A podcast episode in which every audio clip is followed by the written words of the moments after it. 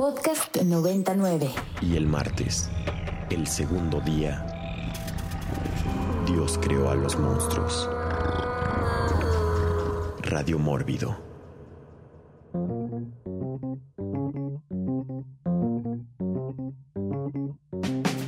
Y estamos de regreso en Radio Mórbido por Ibero, Ibero 90.9. Está usted escuchando Radio Mórbido.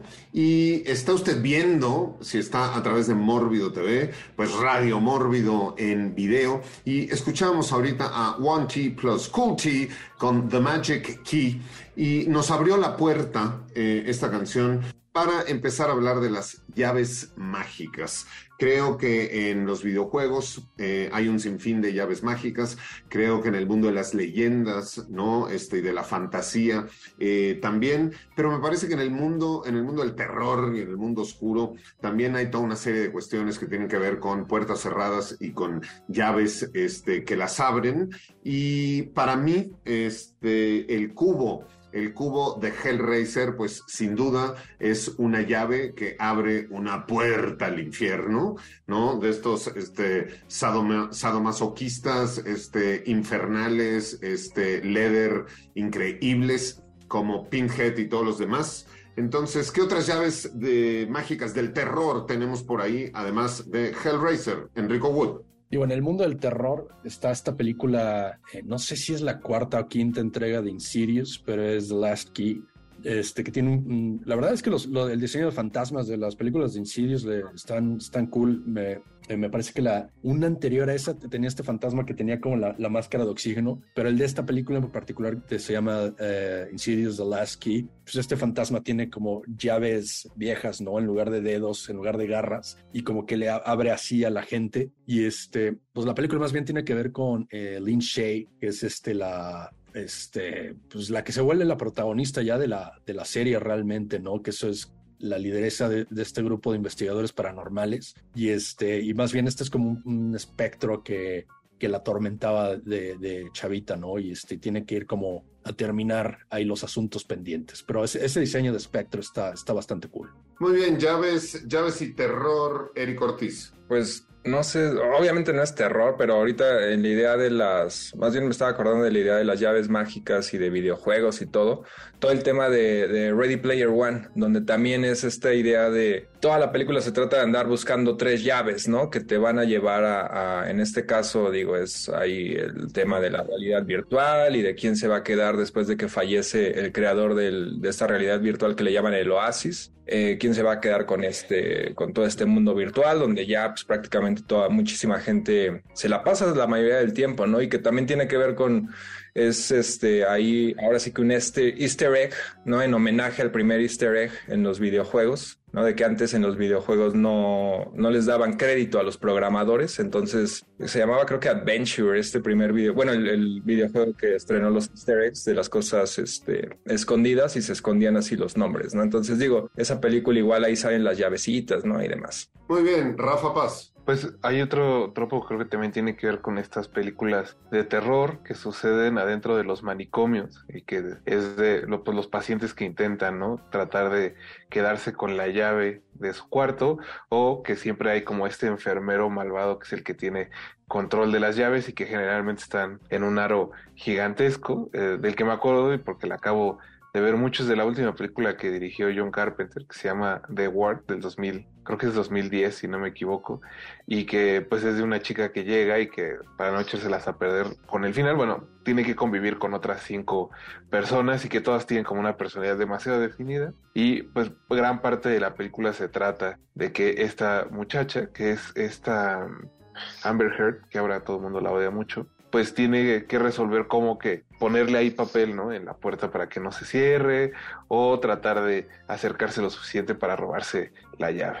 Ya. Muy bien, cuando dices ahora, ahora la odian mucho, quiere decir que antes la odiaban poco. Me refiero nada más a Eric, en realidad. Ok, muy bien. Estamos, estamos hablando de llaves, llaves mágicas, llaves de terror, y yo pensaría, porque también hay todo este tropo de el que se queda dormido y tiene las llaves, y entonces hay que irle a quitar, a quitar la llave del cuello o de la mano. Pero hay otra película que tiene que ver con llaves, con puertas cerradas, de que se meten No, pues un este, afroamericanito con un afroamericanote en un este, barrio blanco a asaltar una casa, este, y pues cuando llegan los dueños se esconden por ahí y después se dan cuenta que todas las puertas están cerradas con llave, que todas las ventanas este, tienen rejas y que el ama de llaves además es mamá de una serie de criaturas que viven detrás de las paredes. Y es una película de 1991 de Wes Craven que se llama eh, People, People Under the Stairs.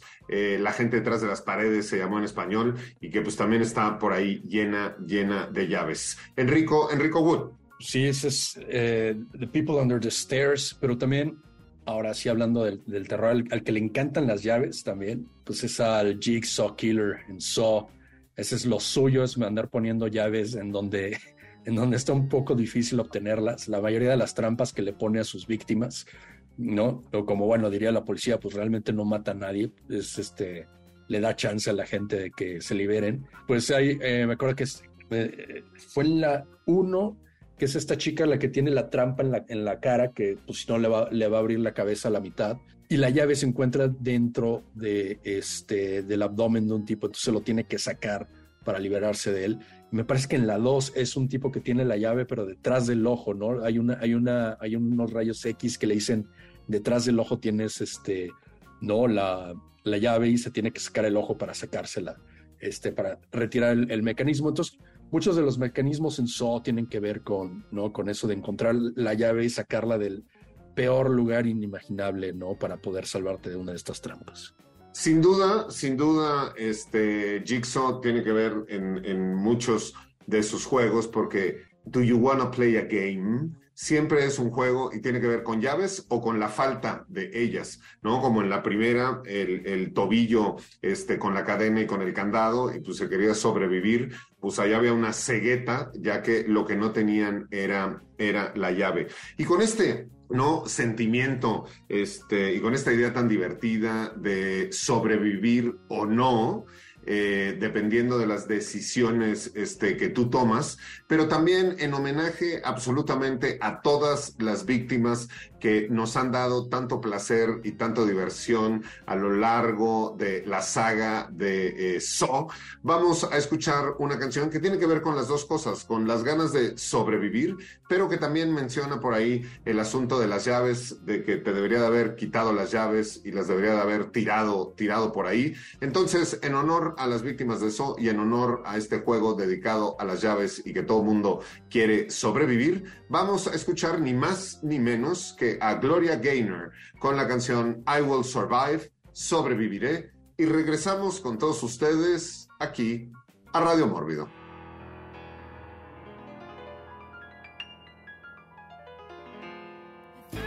Y esto fue Gloria Gaynor con I Will Survive.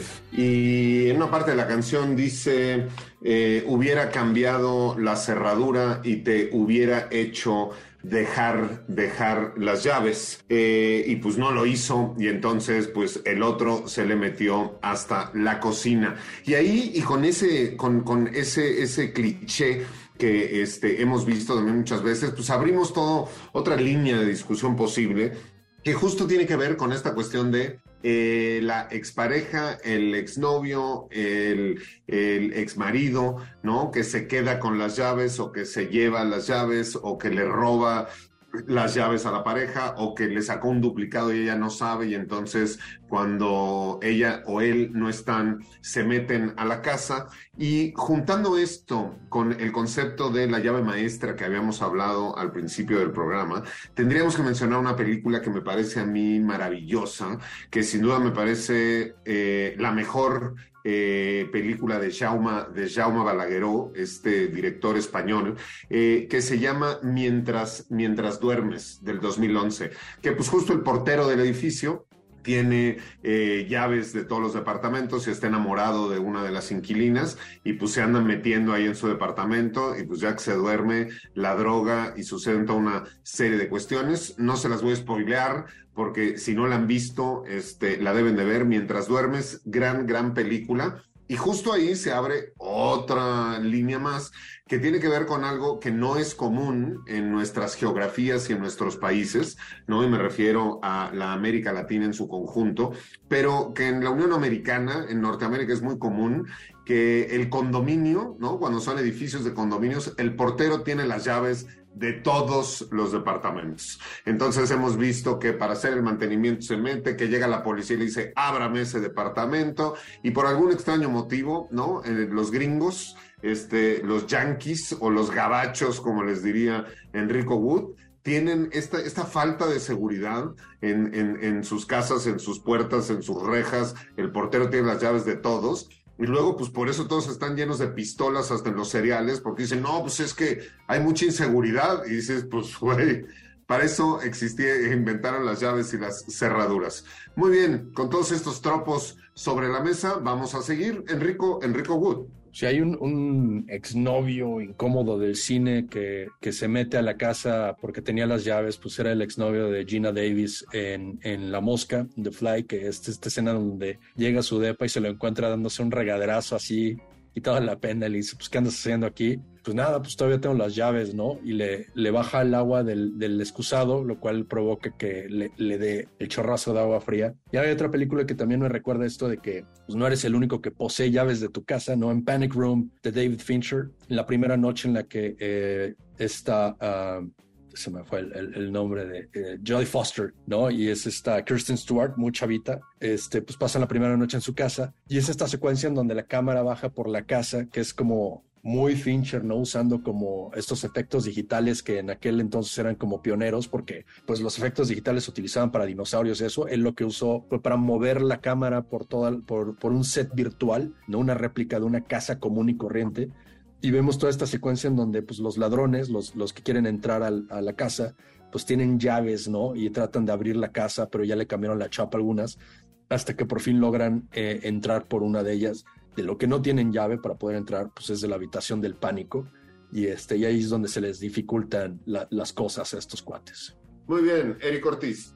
Me acordaba también del en, en The Samurai, ¿no? Esta película francesa de Jean-Pierre Melville, salía la en Delon y por, no sé, está bastante peculiar, es obviamente un criminal, trae su, como decían hace rato que José Luis carga como con un montón de llaves, también él, ¿no? Trae ahí su, su llavero con un montón de llavecitas y va abriendo así, pues ahí también, ¿no? El, el, carro que por alguna razón haya dejado abierta la puerta, pues se mete y es para arrancarlo, ¿no? Empieza así una, como él, toda esa película es como muy silenciosa, ¿no? Mucha paciencia, así una por una la llavecita la va probando hasta que arranca el motor.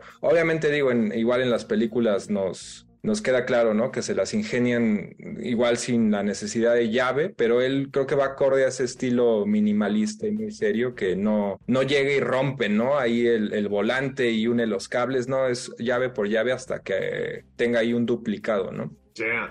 Ahorita que, ahorita que dices, eh, que dices Eric, eh, la palabra en diminutivo, el llavecitas, este, me acordé de que yo sí he perdido este, varias veces eh, las llaves, pero de las maletas, ¿no? La llave del equipaje, ¿no? Eh, antes de que hubiera toda esta tendencia, que es relativamente moderna, de ya ponerles combinaciones a las, a las maletas, pues se les ponía un candadito que el candadito tenía una llavecita y yo siempre que salía le ponía el, can no, le ponía el candadito y, decía, me voy a guardar esta llavecita donde no se me va a olvidar.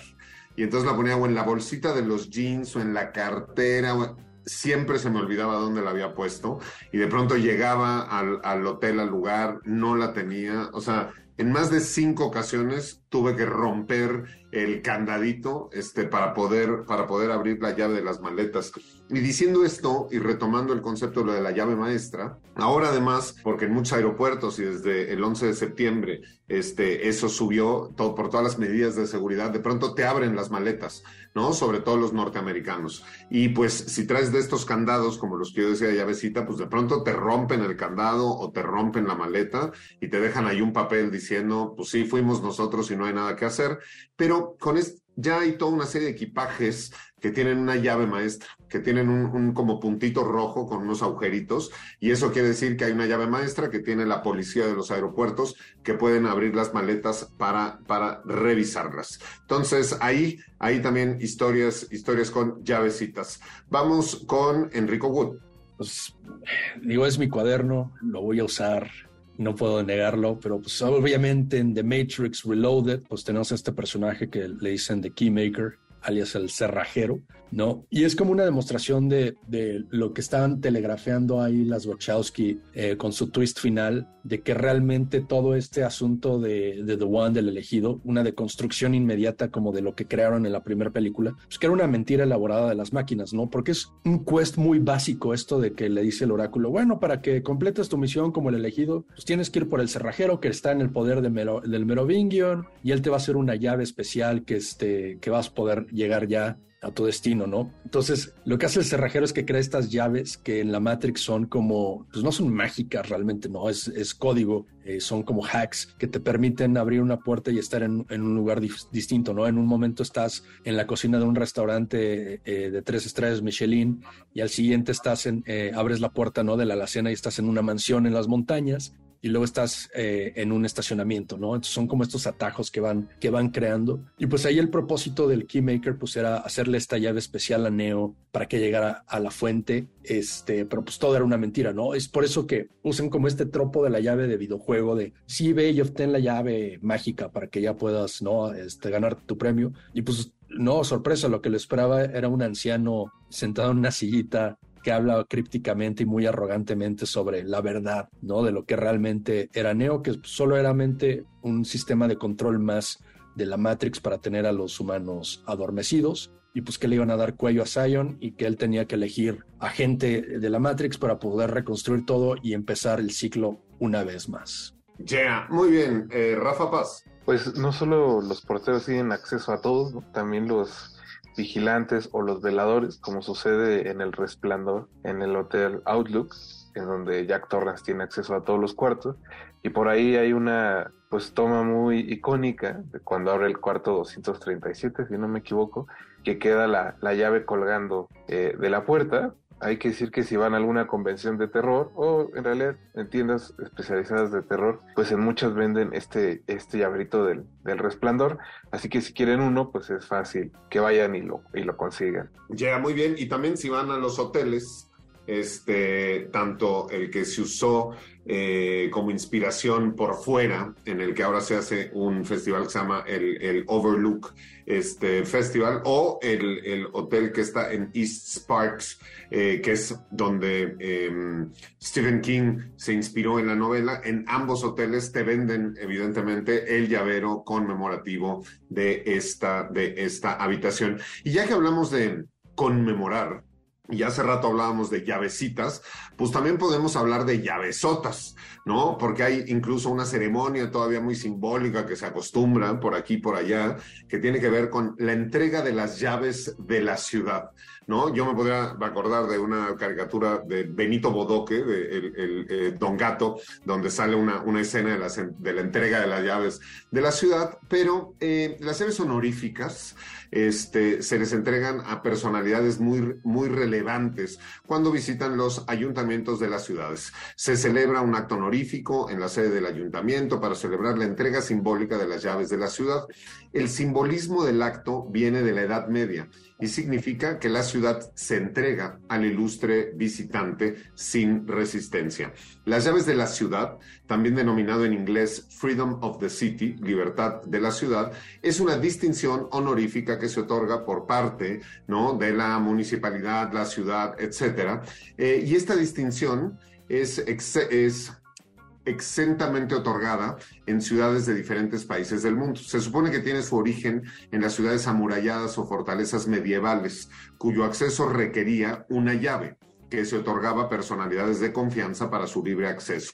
Otra versión afirma que los nuevos reyes medievales recién coronados visitaban las comarcas para reafirmar su poder y recibían las llaves como muestra de su aceptación local. Y en muchas películas hemos visto este tropo de que se le está entregando la llave de la ciudad a alguien y entonces algo pasa. ¿no? Se desata la tragedia, se desata el asesinato, se desata lo que sea, pero yo la que más presente tengo es la de Don Gato con Benito, Benito Bodoque. Vamos eh, con Eric, Eric Ortiz. Creo que hace rato que decía Rafa de la onda del Papa, ¿no? También ahora que la última vez que vino el, ¿cómo se llama el nuevo? Francisco o algo así. Este, también le dieron las llaves, creo que de Catepec o algo así. Pero bueno, este, igual hace rato la idea de los hoteles y de las llavecitas. Eh, digo, creo que no es usual, pero sí me ha tocado en, experiencia en los Airbnbs. La gran mayoría sí llega, sí es el código y es, un, es eh, tal cual como una caja, ¿no? Ya todo es digital pero sí me ha tocado. Si no mal recuerdo, creo que la única vez que fui al, a, Canes tenían, era un depa así súper viejo y era una llave, una llavecita igual y pues eso es tal cual como decía Pablo, ¿no? Otra responsabilidad. Digo, creo que hay en, en Barbarian, por ejemplo, no recuerdo bien la, la onda de la llave en su Airbnb, si era llave física o digital, pero ahí también digo, los los que se quedan en la casa no solo se quedaron con las llaves, ¿no? Se quedaron ahí viviendo años y años en el sótano. Sí, justo, justo, digo, hay, hay en, esta tendencia de los Airbnbs también esta costumbre, y lo vemos justo en Barbarian, que hay una cajita, no que hay una caja con una clave que aprietas botones y la abres y adentro está la llave de la casa. Y eso es lo que pasa en Barbarians, que llega la chica, pone el código, abre la caja, pero no está la llave y es cuando se da cuenta de que ya había alguien eh, adentro, adentro previamente y pues no, no había duplicado de esas llaves. Rafa, Rafa Paz. Pues otra de, de las que, no sé si es precisamente una película de terror, pero que sí presenta este cliché del que hablaban hace rato, ¿no? Del que tiene que robarse la llave del cuello de alguien, pues es en El Faro, esta película donde Robert Pattinson y William Dafoe se la pasan peleándose porque quedan solos en un faro y empiezan a volverse un poco locos. Y en específico pues William Dafoe es el digamos como el del faro de más eh, pues el más veterano el que le está enseñando a Robert Pattinson cómo se tiene que hacer el negocio que es básicamente cuidar que funcione la luz eh, pues tiene una, una, llavecita que no le quiere prestar y que es la que permite que entre ¿no? al, al, al foco y que termina por convertirse en este símbolo como de, como de sabiduría, como de Prometeo y el fuego de los dioses, y que lleva a Robert Pattinson a cometer ahí un par de locuras. Yeah. Pues bueno, ya que estamos hablando de todas estas llaves, eh, este, y nos decía al principio eh, del programa Rafa que pues cuando no eh, se volvió este campestre y, montañista dejaba las llaves por ahí, después le, costó trabajo volverse a acostumbrar, o hablamos de este, los norteamericanos o el México, el México de antaño, donde podías dejar las llaves, las llaves en la puerta.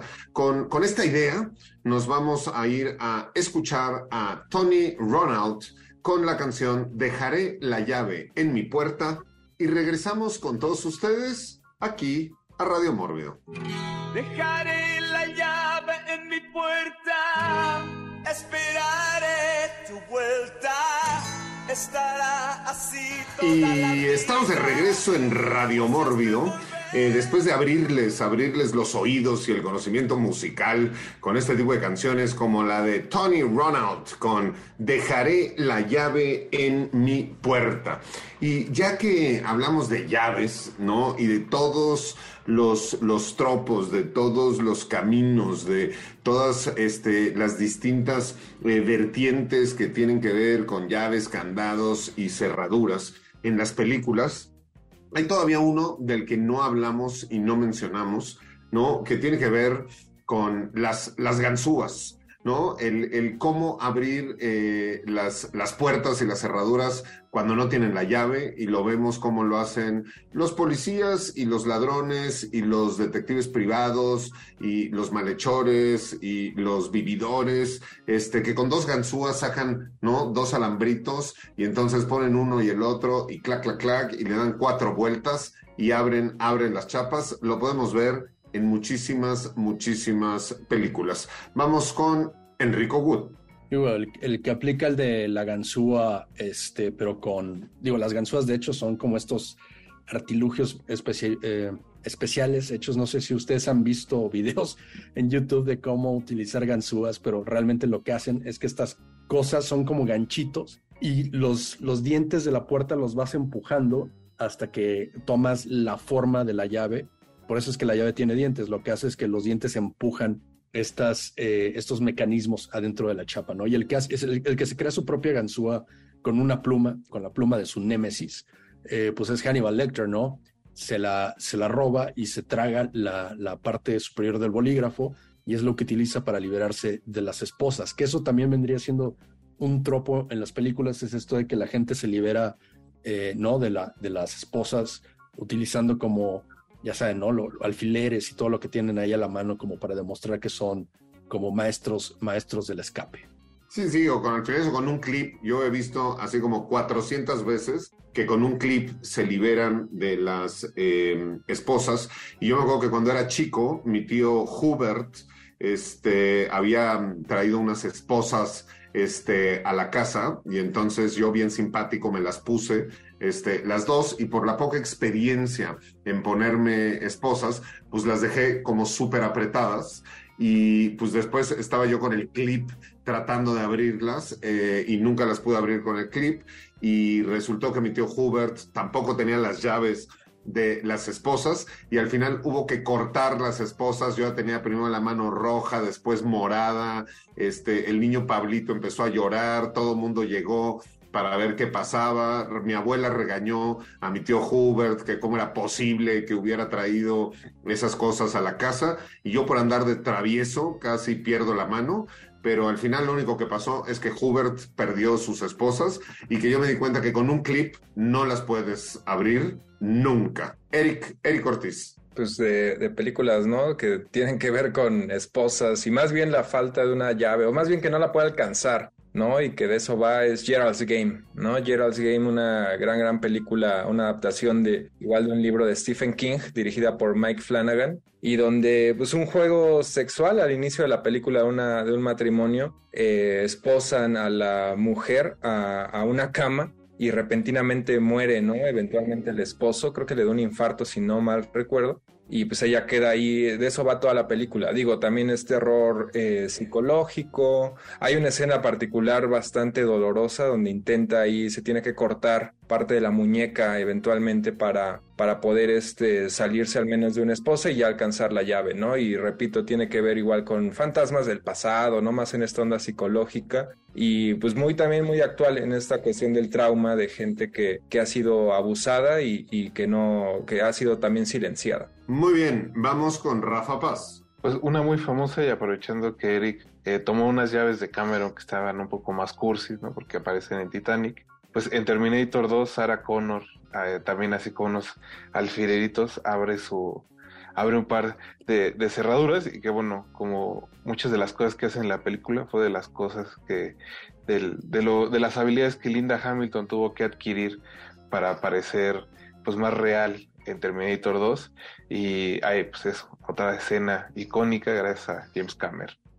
Yeah. Muy bien, Enrico Wood.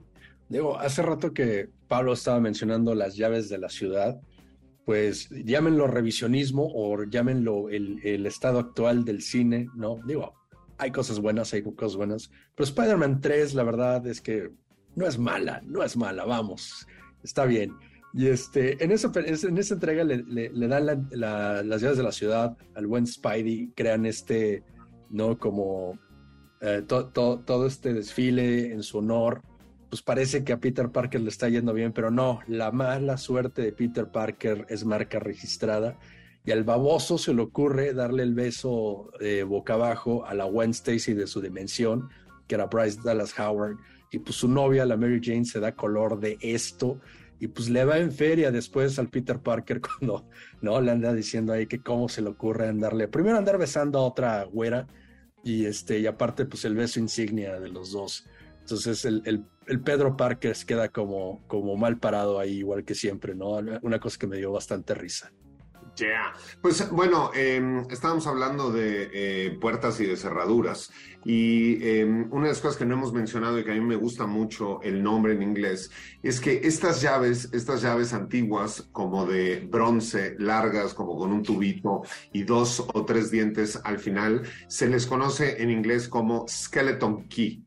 ¿No? Como llave esqueleto. Y justo, justo hay una película que se llama The Skeleton Key, que trata de una cuidadora, este, que se va a una casa, ¿no? Donde pues todo tiene, es como el ama de llaves, le dan como todas las llaves, y tiene todas las llaves menos la de una habitación, que evidentemente pues le causa es, toda la curiosidad del mundo, y pues cuando obtiene la Skeleton Key, la llave maestra para abrir esa habitación, pues se da cuenta de que pues está dedicada a la party, que está dedicada al vudú y que suceden toda una serie de cosas muy divertidas para todos, menos, menos para ella.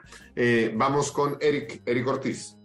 Pues igual voy a, sé que a Pablo no le gusta para nada Seinfeld, pero me estaba acordando igual de, de un episodio donde es todo lo contrario en el sentido de, pues igual y no es de pronto tan conveniente tener tantas cerraduras, porque si mano, tienen un juego ellos eh, a lo largo de ese episodio donde eh, igual en una época de Nueva York donde pues quizás haya, digo, creo que ahorita también está regresando esa onda de una ciudad más insegura.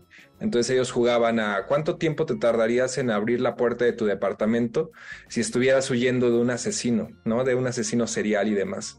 Entonces, repito, pues obviamente entre menos cerraduras y demás, pues podrías abrir más fácil. Es como, pues de, de alguna forma, ¿no? Es las pros y las contras. Obviamente prefieres estar más seguro porque me parece que afortunadamente es, es poco probable que alguien te esté persiguiendo. Es más probable, ¿no? Que alguien intente meterse a tu casa. Yeah. Eh, Rafa Paz. Pues antes de, que se nos come el tiempo, quería mencionar un par de llaves extrañas que ya por ahí dijeron en el chat. Una es la de, la de Tesoro Nacional, esta película en que Nicolas Cage se roba pues la constitución de los Estados Unidos.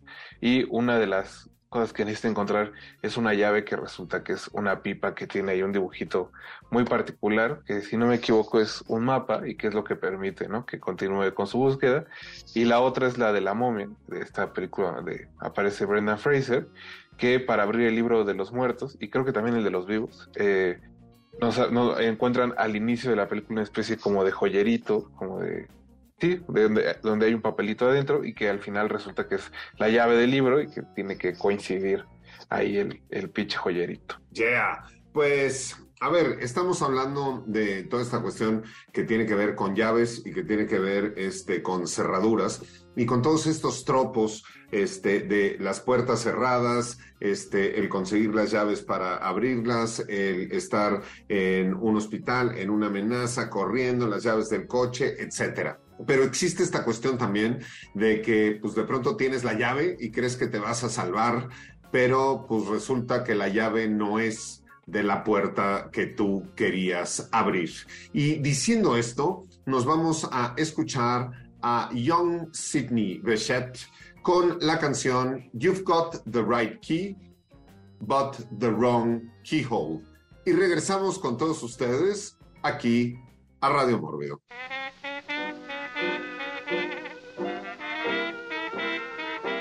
Y esto fue Young Sydney con You've Got the Right Key, but the Wrong Keyhole. Aquí en Radio Mórbido por Ibero 90.9 les recordamos que a través de la red social de Twitter nos pueden poner con el hashtag Radio Mórbido todos sus comentarios acerca de las llaves y todo lo que ustedes recuerden, recuerden al respecto. Y justo hablando de esta, esta cuestión, este concepto de que pues tienes la llave pero no es eh, la cerradura y como hemos hablado anteriormente también en el programa de perder, perder las llaves, eh, pues cuando cualquiera de estas cosas te pasa, eh, pues tienes que ir con alguien que se dedica a algo de lo que no hemos hablado, ¿no? Y tiene también toda una serie de implicaciones de las que podríamos hablar, que son los cerrajeros los cerrajeros y las cerrajerías, pues que es este an antiquísimo oficio que tiene que ver con hacer las llaves, reproducir las llaves, abrir este, las cerraduras y pues evidentemente cuando las llaves eran de bronce y eran cerraduras únicas, pues se ¿no? Y tú ibas y decías, bueno, pues se me perdió la llave, este, ¿cuándo me tiene la nueva? Y decía, no, pues mire, yo creo que unos dos meses ¿no? Este, con mucho gusto se la podemos tener. Ahora el oficio es mucho más rápido, pero está todo este asunto de las cerrajerías que yo cada vez veo menos, ¿no? En, en la ciudad, o por lo menos en los barrios este, que antes eran familiares y, y, que ahora son Airbnb llenos de gringos, este, pues ya las cerraduras cada vez, cada vez son menos. Y hablando de eso, pues recuerdo a una, a una cerrajera muy guapa este, en el remake de esta película que se llama The Italian Job, y pues que es la hija de eh, uno de los ¿no? Eh, organizadores del primer, del primer asalto y que pues se dedica a abrir cajas fuertes para la policía, pero pues que tiene ahí su super cerrajería, super nice, llena de este, cerrojos, llaves y todo este tipo de cosas. Entonces, también por ahí están las cerrajerías, uno de los, de los oficios este, también más antiguos, más antiguos que existen. Enrico, Enrico Wood. Pues el que no usa un cerrajero porque pues, solito abre las puertas vendría siendo Anton Chigurh, interpretado ahí por el Javier Bardem en No Country for Old Men, Sin lugar para los débiles, en, el título mexicano, digo en español, porque lo que él utiliza es esta pistola de aire comprimido con el cilindro para matar vacas, ¿no? Que está conectado a este tanque eh, de aire. Y lo, lo, que hace es como utilizarlo para ¿no? Darle el golpe a la cerradura que sale normalmente volando. Entonces, durante la película, este, la señal de que Anton Chigurh anda por ahí, no esperándote eh, para matarte, darte cuello, pues es esto de que todas las cerraduras ya tienen el hueco porque ya le dio el golpe con eh, la, pistola, la pistola de aire comprimido. Entonces hay una escena muy buena en donde Tommy Lee Jones, el sheriff eh, interpretado por, por Tommy Lee Jones, este, pues se da cuenta de que le tiene miedo a Anton Chigurh porque pues, la verdad es un asesino bastante, bastante letal. Cuando llega al motel y se topa con que la habitación del hotel pues ya tiene este agujero que ha estado en todas las escenas del crimen de Chigurh y que eh, Chigurh está probablemente adentro, entonces se paraliza, ¿no? Y, le, da, le da miedo entrar y ahí es donde se da cuenta de que ha sido superado por este, este nuevo tipo de maldad. Yeah, muy bien, Eric Ortiz. Pues igual ya lo, Pablo lo había mencionado al, inicio del programa, Guillermo del Toro, pero faltaba mencionar esta su más reciente serie de Netflix, la del Gabinete de las Curiosidades, que digo, tiene toda esta idea, ¿no? Eh, este, referencias al, pasado, ¿no? Y demás, y como muy tradicional la llave y tal cual toda la, todo el inicio del, del gabinete, sale una llavesota, ¿no? Y se abre y salen estas como criaturas medio monstruosas y demás, ¿no? Y en general, digo, por ahí hay un episodio de la serie que también tiene que ver con los, este, con estos almacenes, ¿no? Donde pues guardas cosas y, en este caso igual, ¿no? Terminan ahí guardando unos libros que conducen a cosas sobrenaturales, pero se maneja esa idea, ¿no? De abrir como portales, sobre todo en, esta, en este caso de la serie, no tanto portales, digamos, a otra dimensión ni nada, sino a otro, a un mundo pasado y a cuestiones del pasado. Yeah, muy bien, Rafa Paz. Hay que decir también, digo, que adquieren esta como habilidad especial los cerrajeros de detectar cuando andas con la urgencia o dependiendo también de la hora en la noche en que te vayan a dar el servicio y saben ¿no? que te pueden extorsionar un poco, entonces siempre sube el precio de que te abran la pinche puerta.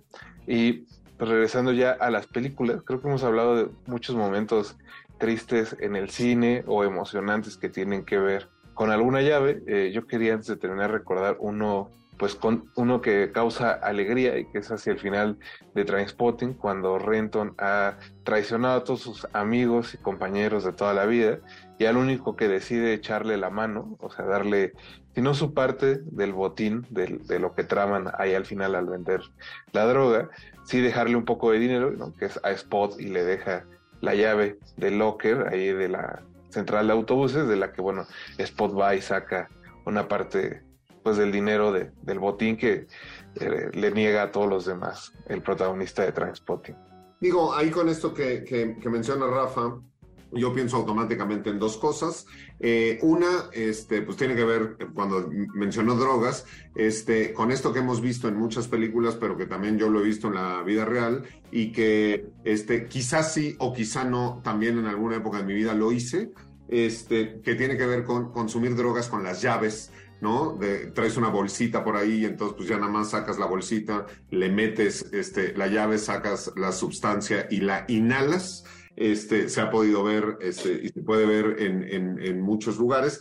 Pero el otro también tiene que ver con estas como llavecitas, como las llaves de las cajas de seguridad, ¿no? De los bancos o las llaves justo de los lockers de estaciones de tren o de autobuses o etcétera, donde dejan algo, ponen algo, o en las investigaciones este, aparece esa llavecita o el cadáver trae la, esa llavecita y a partir de ahí suceden toda una serie de cosas. O también una película este, que hay por ahí que no me acuerdo eh, ahorita bien, creo que se llama La herencia o algo así, de un padre millonario este, que muere este, de un infarto y a su hija, que es una abogada muy exitosa, este, y su hijo, que es un político, pues al hijo le deja todo el dinero y toda la herencia, y a la hija le deja un sobre con una carta y con una llave, y le dice, tienes que proteger este, la verdad a toda costa, y resulta que en la propiedad de la casa, la hija va, abre con la llavecita un candado, una puerta en el piso, se mete, va hasta el final, y hay un hombre que está ahí este, encadenado y que lleva como 30 años encadenado porque se supone que atropelló a alguien en, en, la juventud y ahí lo guardaron. Entonces, cosas muy interesantes este, alrededor, alrededor de las llaves. Algo de lo que no hemos hablado también es de la evolución de las llaves. Si bien, y para que la gente lo sepa, incluso en la antigüedad existieron llaves de madera, ¿no? Este, eh, descubiertas, cerraduras y llaves de madera en las ruinas de Nínive, la capital de la antigua Asiria, hace este, más de 6.000 años, y que después eso fue copiado y encontrado este, en las cerraduras de madera egipcias. Entonces existían también estas, estas cerraduras, este, llaves de madera. Pero no hemos hablado de la evolución de las llaves porque el concepto de llave ahora, pues el control este, que traes en tu coche, que ya ni siquiera trae de pronto dientes, pues es la llave, o el que aprietas un botón y se abre la puerta del estacionamiento del edificio de tu casa, es otra llave, pero también eh, la huella digital, ¿no? Se ha vuelto y es una llave, las claves este, digitales que aprietas, por ejemplo, en el cajero, eh, tu cara, ¿no? El escaneo de tu cara, lo que ahora llaman todos los biometrics, eh, el iris, el iris de eh, el ojo, la voz, este, incluso cómo caminas, ¿no? Y lo podemos ver en muchas películas de asaltos donde para llegar a la bóveda tienen que pasar todas estas llaves y conseguir la llavecita, la llavesota, la voz, la cara, la huella, el dedo, incluso hasta la sangre, como en Gattaca, ¿no? Que para poder entrar tenías que poner un, un, dedo que te sacara sangre. Y creo que en Blade también de pronto este, tu dedo con sangre te dejaba entrar a el cuarto de los Elders o una cuestión así. Enrico, Enrico Wood. Sí, esas son como las tecnologías de seguridad que vemos en las películas que no son necesariamente llaves, ¿no? Pero sí te permiten ya entrar. Por ejemplo, como en Minority Report, que viven en un mundo en donde hay estas, están estas máquinas que te identifican por el iris, ¿no? Y que te permiten abrir puertas o te permiten encontrarte en donde sea. Y hay como todo un mercado negro de gente que, que te trasplanta los ojos de alguien más para que no te encuentre la policía, ¿no? También eh, uno, de, los llaveros más extraños que he visto pues, es en Alien Resurrection eh, de Jean-Pierre Genet. Este, es una idea bastante francesa, la verdad, que abren no las puertas con el aliento. Entonces, eh, Winona Ryder tenía un llavero como con estos sprays que parecían como de estos que te rocian en la cara, ¿no? Que este, lo que hacía es que los ponía y era como el aliento de un montón de, gente que ya tenía como guardado ahí para entrar por, por puertas. Y sí, como habías mencionado, ¿no? En Blade este, la tecnología de los vampiros este, pues está basada completamente en, el linaje, ¿no? Para, incluso sabes, saben de qué casa a qué casa perteneces. Ya, muy bien. Eric Ortiz. Nada más rápido, me estaba acordando de una anécdota. Yo, sin mencionar nombres también, una vez sí me agarraron de un par de amigos, este, a cada rato pidiéndome en una fiesta mi llave. ¿No? Y ya sabrán para qué se iban al baño y regresaban y al cada rato me prestas tu llave del carro y yo, bueno, digo, yo la verdad lo diría, no tendría problemas si yo también lo hiciera, pero afortunadamente no he caído en esa, en esa droga en particular. Y no recuerdo así bien qué película, igual alguien lo recuerda, eh, debe de ser reciente, pero es como un gag en esa idea de, la otra onda que decía Pablo de eh, usar el reconocimiento ya sea facial o no, que igual incluso en los celulares, en los Apple, es tal cual un candadito, ¿no? Y ahora tú lo abres con, la, con los ojos, ¿no? Con la cara. Y recuerdo que hay una película, se me fue así el nombre, pero reciente, donde hay un muerto, ¿no? Y, agarran, pues ya agarran al muerto, le roban el celular para obtener alguna información y el gaje es ese, ¿no? De que agarran así su cara y la pasan y ya, ¿no? Resuelven ese problema de abrir esa, esa, ese candado. Muy bien, y pues antes de que termine el programa, evidentemente se tiene este, que hacer presente el espíritu de Bren Moller a través de Irene Barrientos y este, nos recuerda que en Harry Potter hay llaves voladoras y que el, subnormal de Harry este, tiene que encontrar la correcta para salir de una habitación. Ahí la mención a Harry Potter y a Bren Moller. Vamos con Rafa, Rafa Paz.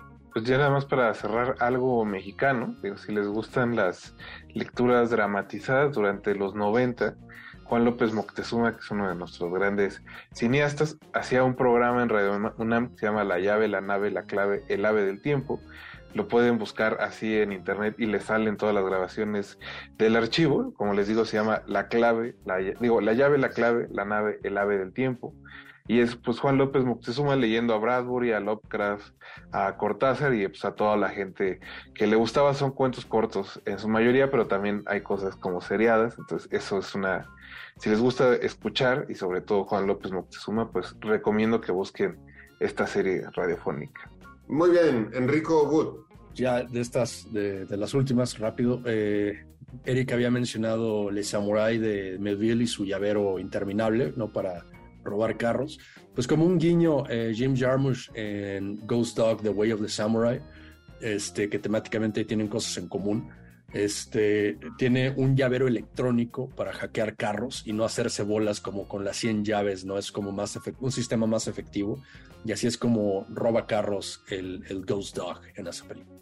Yeah. Muy bien, y pues para ahí, este, todos los que este, les gustan las películas de gordos, este, me parece que hay una, una referencia de gordura que tiene que ver con las llaves, porque en The Well este, se le caen las llaves y está tan gordo este, que, no, que no, las puede, no las puede levantar.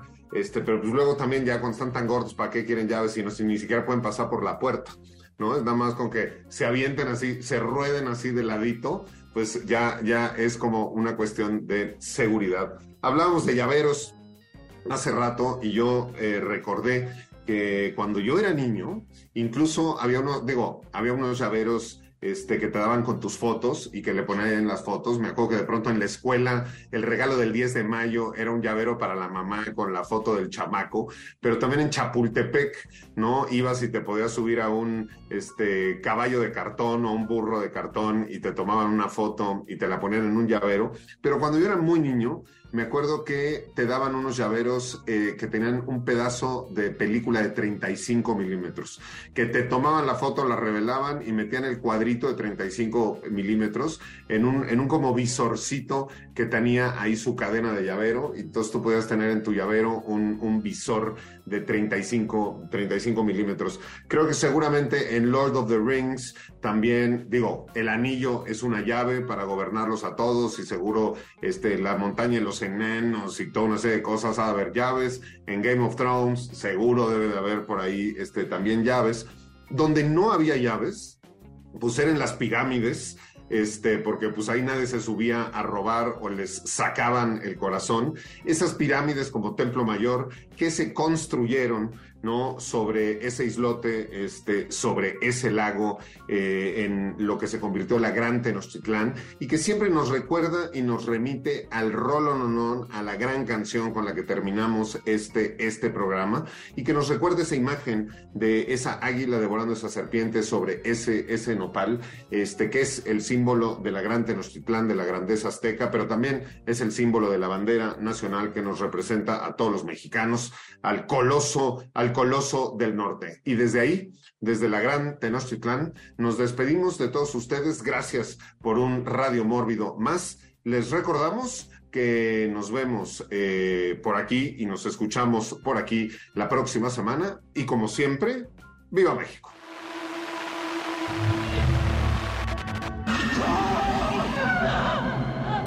Esto fue Radio Mórbido, Mórbido, en Ibero 90.9.